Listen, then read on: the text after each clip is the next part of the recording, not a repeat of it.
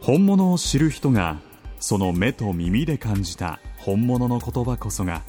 この先の未来をデザインする。今井澄子のグローバルアイ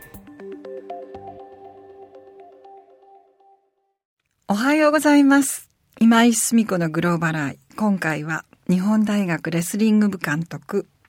富山秀明様をお迎えしてお話を伺いたいと思います。おはようございます。はい、おはようございます。よろしくお願いいたします。よろしくお願いします。私はスポーツにとても疎くて、あの、わからないことばっかり聞くんですけれども、ロサンゼルスで金を取られたって突然言っておかしいかもしれないんですけれども、私はロスにいたもんですから、たまたま、本当かなって思うんですけども、だいぶ昔の話なんですけど、ちょうど日本から飛行機で降りるときに、わーってなってたのがすごい印象的で、やっぱりロスをまた思い出してしまうんですけど、その時の金の時に、おとりになった時の印象って今でもパッと思い出されますか？そうですね。私たちはアナハイムコンベンションセンターでやったんですけどね、えーうん、もうやはりファイナルだったでしょ、うん、相手がアメリカだったんですね。そうですね。USA、USA で、ね、もうなんか1万人が入るんですけど、えー、その6、7割はもうアメリカ人なんですね。えー、USA コールでね、もうすごく冗談じゃない って負けるもんかと思ってね。かえってそれってエネルギーになりますね。そうそうですね。ねほとんどのものが、あの、まあ、それで緊張感でやられたんですけど、僕は逆にそれエネルギーになったんですね。そうよね。私もそうよ。えいつもそういうふうにされると負けたくないなっていうのはやっぱり外国にいるとそういうふうな感じってありますよね。そうですね。うん、まああの親とかねおじいちゃんが見に来てくれてたんでね、うん、えー、そういうのもやっぱパワーになりましたね。見せたいなと思いますよね。えー、あそうですか。でねあのレスリングってあのオリンピックの一番最初からずっとなってるんだけれども。はいあの、一番に日本の種目としてはやっぱりレスリングって出てこないんですよね。そうですね、うん、やはりあの同じ格闘技でもやっぱり柔道ですよね、うん、日本の場合はね、う。ん、やっぱり国技だし、あとお相撲なんかもね、うん、そうですよね。だけど東京オリンピックってまた戻っちゃうんですけど、はい、東京オリンピックの時ってあの日本って金いくつぐらい取ったんですか？全部で16個の金取りましたよね。えー、16金取って、それで、まあ、レスリングが5個、えー、体操が5つ、これでも10個取りましたよね。うん、よねあと柔道がその時からスタートしましたからね。柔道が、はい。あの、まあ、一番重量級、平真君にね、上永さん負けましたけど、うんうん、柔道は3つある時個人で取ってるんですね。それでも私たちの印象ってね、うん、なんとなく柔道とね、体操っていうのはすごいこう印象に残ってるのに、5つ取られてるのになんでレスリングはそんな感じなんですかね？そうですね。まあ、レスリングの第一号っていうのは、そのヘルシンキオリンピック第15回のね、石井昭八って方が取られたんですね。ええそれからずっと今日の大会はメダル切らしたことないんですよ。ちょっとそのストーリー、ちょっと教えていただけます、はい、その、まあ、金を取ってるんですけど、うん、やはり、なんていうんですかね、まだその、高校からなんですね、当時はね、レスリングはね。今はね、吉田沙保里さんなんかは、えーね、あの3歳ぐらいからやられてるんですね。えー、これは1984年、ちょうどロサンゼルスオリンピックの頃からちびっこレスリングっていうかね、少年レスリング立ち上げたんですね。えー、それが今生きて女性陣が活躍してるんですけど。最初は女性はいらっしゃらなかったもうなかったですね。だから女子の種目が正式種目にオリンピック入ったのは、アテネオリンピックからですよ。うん、そうなんですか。はい、そうするとあれなんだ。小さい時からやってるこうスポーツってやっぱり野球だとかね。そうですね、サッカーとか、ね、サッカーとかだけど、ね、その時にレスリングが出てこないのはどうしてなんですかしらね。最近で、だからまだそのちびっこのレスリングの歴史っても30年ぐらいですかね。ですね。えー、でもそのきっかけがでもロサンゼルスっていうのはやっぱり、あの、富山さんがそうやって金取られたりいろんなことされてるから、みんなの目が、そういうふうになったんでしょうね。どうでしょうかね。それも僕らよくわかりませんけどね。やっぱりそういうのがなかったらね、あの、数だけ取ってもそういう感じなのにね、やっぱり何かあったん、そういうイメージがあったんじゃないかしら。ね、高校で、その、実際、その、クラブ活動やしてる高校がで300、今20ぐらいしかないんですね。あそうですか、全国でね、ですからやっぱり競技人口が非常に少ないっていうのもあるでしょうね。それをでもどういうふうに広めたらいいと思われます、まあ、それはだからやはり教員養成から始まらなくちゃいけないし、ただこれからね少子高齢化社会どんどんどんどん子供も少なくなってくるんで教員になりづらいとかですね、いろいろ問題あるんですけどね。だけどねそういう中であの突然ね金メダルをお取りになるっていうのも変だけども富山さん自身でねどういうきっかけで、その、はい、授業もないのに、どうしてそんなふう。に、あの、なられたんですか？僕は、あの、中学まで柔道、まあ、兄貴なんかも柔道やってましたのでね、柔道やってたんですけど、体もまあ、そんな大きくなかったんですけどね。でまあ柔道一生懸命やってまして、うん、その時たまたまその中学校の先生の体育の先生が赴任されてきたんですね、うん、その先生がレスリングを経験した先生で、えー、当時まだレスリングなんて我々もねプロレスしか知りませんからね、そう、ねえー、そういう中で、うん、まあ、声をかけてくれたんですね、でこれがまああのレスリング始めたきっかけで。で、やはりそのその階級性があるっていうことすすごく魅力を感じたんですね。それまでまああの運動会やっても何してもまあ、足は速かったりしたんですけど、まあトップにならなかったわけですよはね。あそうなの、体が小さいし。それぞれの運動能力はまあある程度あったんですけどやはり持って生まれたほらその身長が小さいとかね、やはりスポーツは大きい方が有利ですから。そうかしら。大体の重心が低い方がいいじゃん。まあ重心もそれもあるでしょうけど、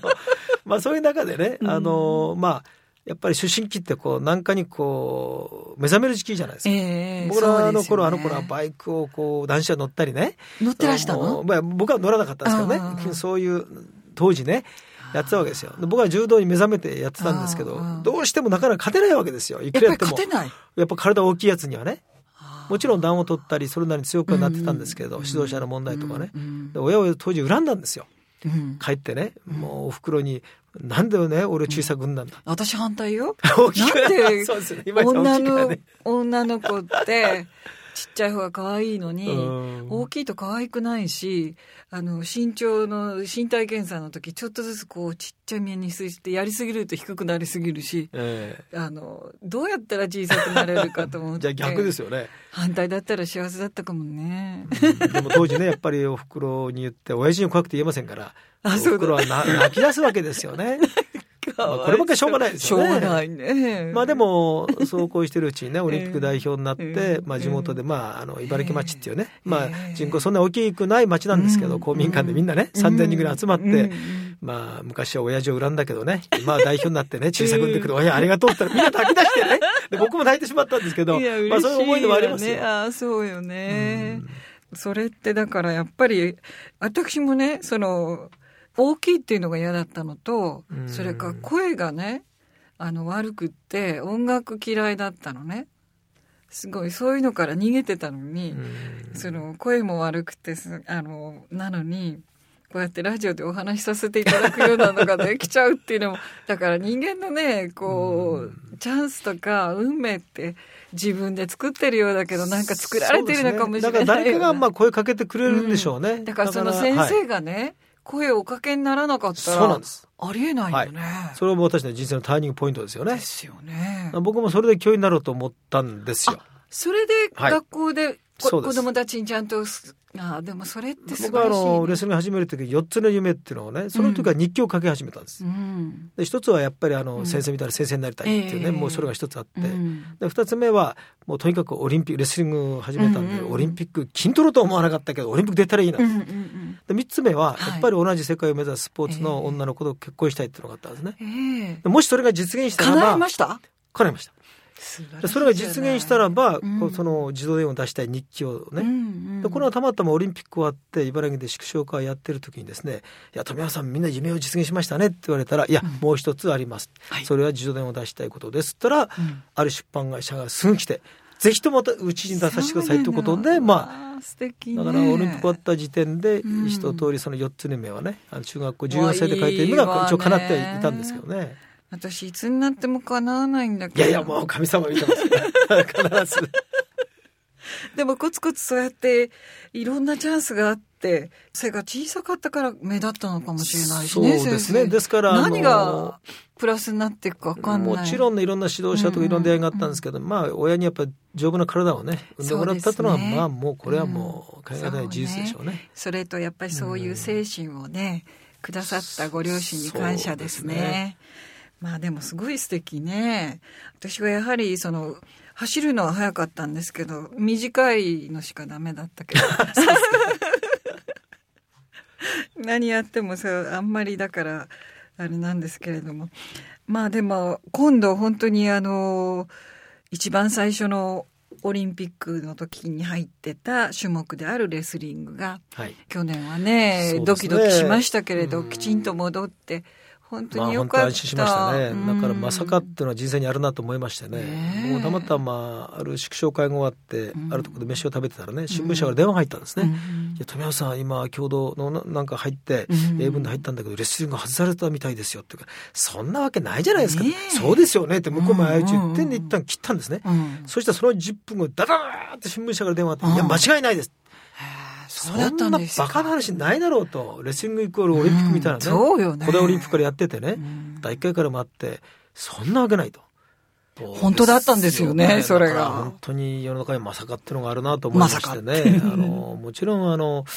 ね、世界中がびっくりしました。そうですよね。やっぱりその、スポーツ界っていうのも私たちとは、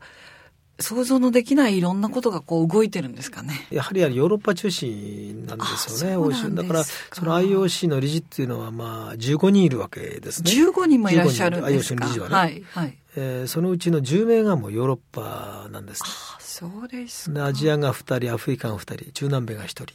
アメリカも入り込めないっていうね、そういう世界です。アメリカも入ってないんですか、はいだからそのなんていうんですかね、そのその中の15人で、まあ、レスリングが決められてしまったんですね、だからこれも政治的な要因もいろいろあるあるんですね。貴族社会っていうか、そういった社会であってねなかなかその入り込めないところがあるんですね。あるんですか。でももともとねオリンピックってねあの私の考えはやっぱりそのいろんな人種の方やね、うん、いろんな国の言葉を話す方それから宗教も違ったりっていう方が4年に1回会ってそういうのなしてみんなで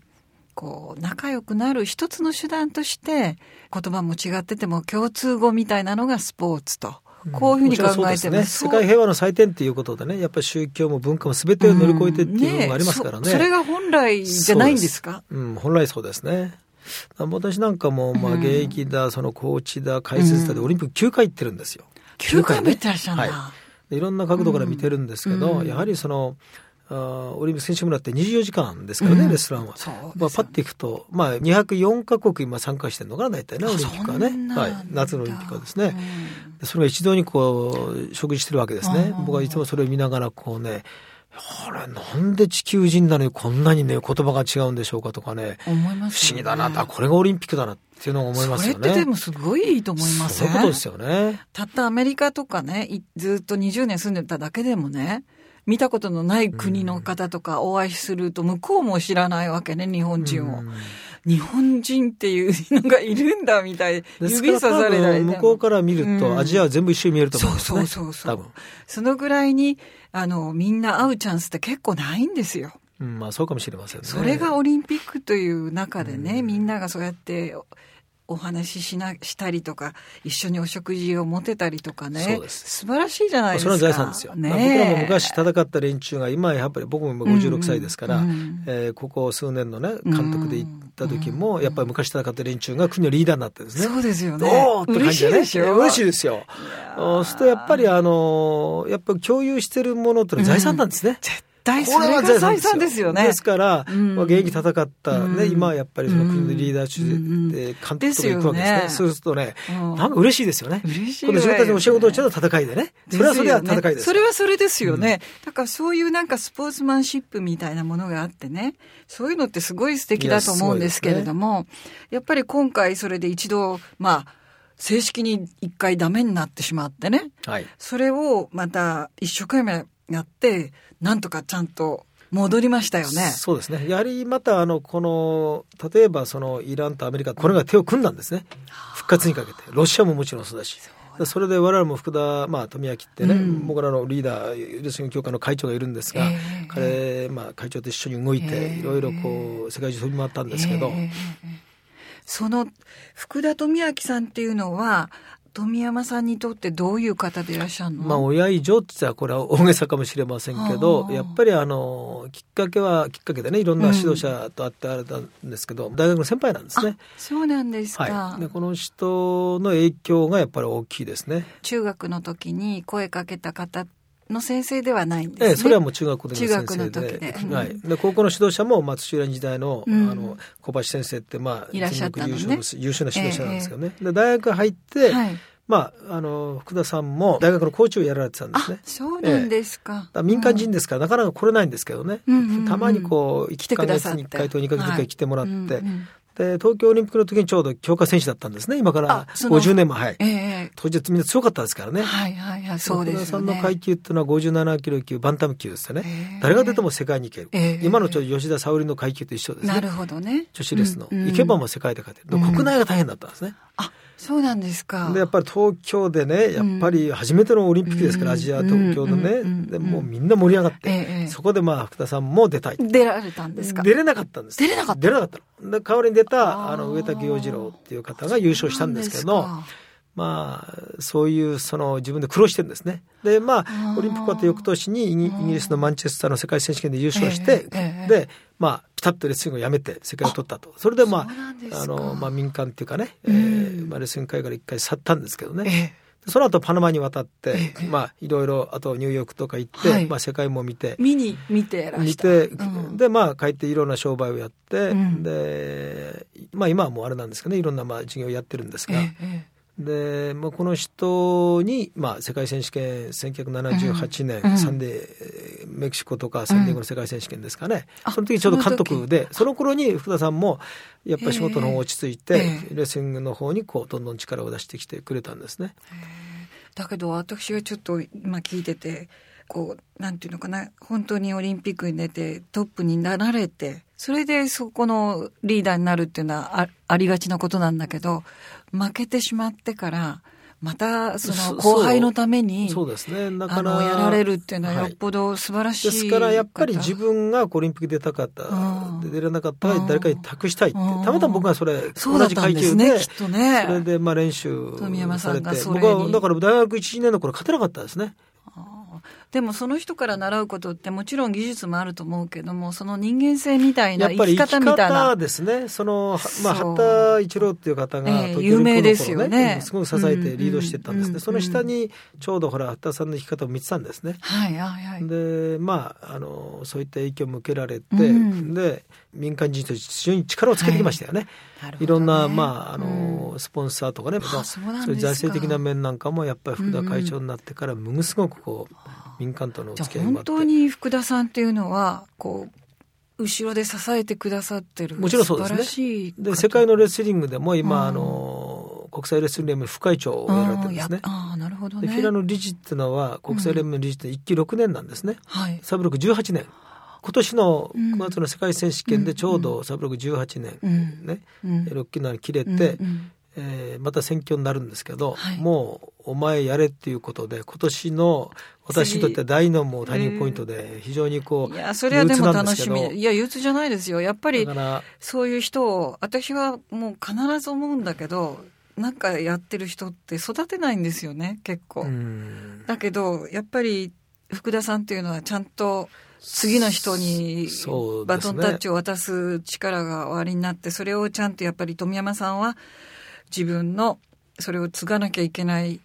お役割があると思いますね。いや、その能力的な問題があってね、やっぱ福田会長なんかも、やっぱりこう、すべて整ってるっていうかね、やっぱ苦労もされて、もう能力もあるし、人望もあるし、行動力もあるし、ないのは身長だけだってね、よくあの、あれ、周りが言ってるんですけどね。で、あのやっぱり身長が。同じぐらいですね、そうなんですか。同じ階級だったんですからね。だから、まあ、やっぱりあの僕らもほら、ね、そうやって育てられたから、下に育てるっていうのはもう、僕らもほら義務ですから。そうですよ。まあでも、もうやるしかないっていうのは自分でもありましてね。あの、能力っていうのは、あの、人が決めるもので、ご自分でおっしゃるものではないので、あの、もうそれは目利きの人がそういうふうにおっしゃってるんだからおやりになることだと思うし、今学校で教えてらっしゃるっていうことも、もちろんレスリングを教えてらっしゃる、それを通じてだと思うけども、人を作るっていうことがやっぱり、私ども年を重ねた人間の役割なのかなと思いますけどいかがでいらっしゃいますそうですね、うん、僕のモットーっていうか、やっぱりこう生き方っていうのは夢を見、夢を追い、夢を食らう、そして最後は夢を託すそうですね。そうですよね。だから多分こうやりたいものを見つけて、夢を追って実現するかしないかそれは分かりませんけど、でも実現したらしたでそれはね後世に伝える、失敗したら失敗したでもそれをもう伝える。で僕はちゃんとそういう哲学であの部の方もそうですけど大学の授業でもね、そういうことをまあ伝えれればいいかなと思ってやったんですけどね。まだ私も夢を見てるけどなかなか叶いませんけれど 叶わなくてもいいと思ってるの。少しでも一歩でも前に行けばいいかなと思ってるし物事によっては時間がかかるものもあるしすぐできるものもあるけれども何か伝えておかないといけないものっていっぱいあると思うので、少しでも戦争のない平和な国になりたいなっていうことをやっぱり最後に思ったんですけど、勝ち負けじゃなくてね、やっぱりあの、みんなルールにのっとってね、その中で協議して、思い出とかね、そういう共有していただいてね、これがやっぱりね、あの、宝っていうか財産になると思うんですけどね。そうですよね。それで何年か後に会うとまた嬉しかったりしますからね。はい、もうぜひ私も今日あの、富山さんにお話いろいろ伺って、私もそうやって少しでも何か伝えることができたら嬉しいなと思って今日は大変勉強になりましてありがとうございました。はい、こちらこそどうもありがとうございました。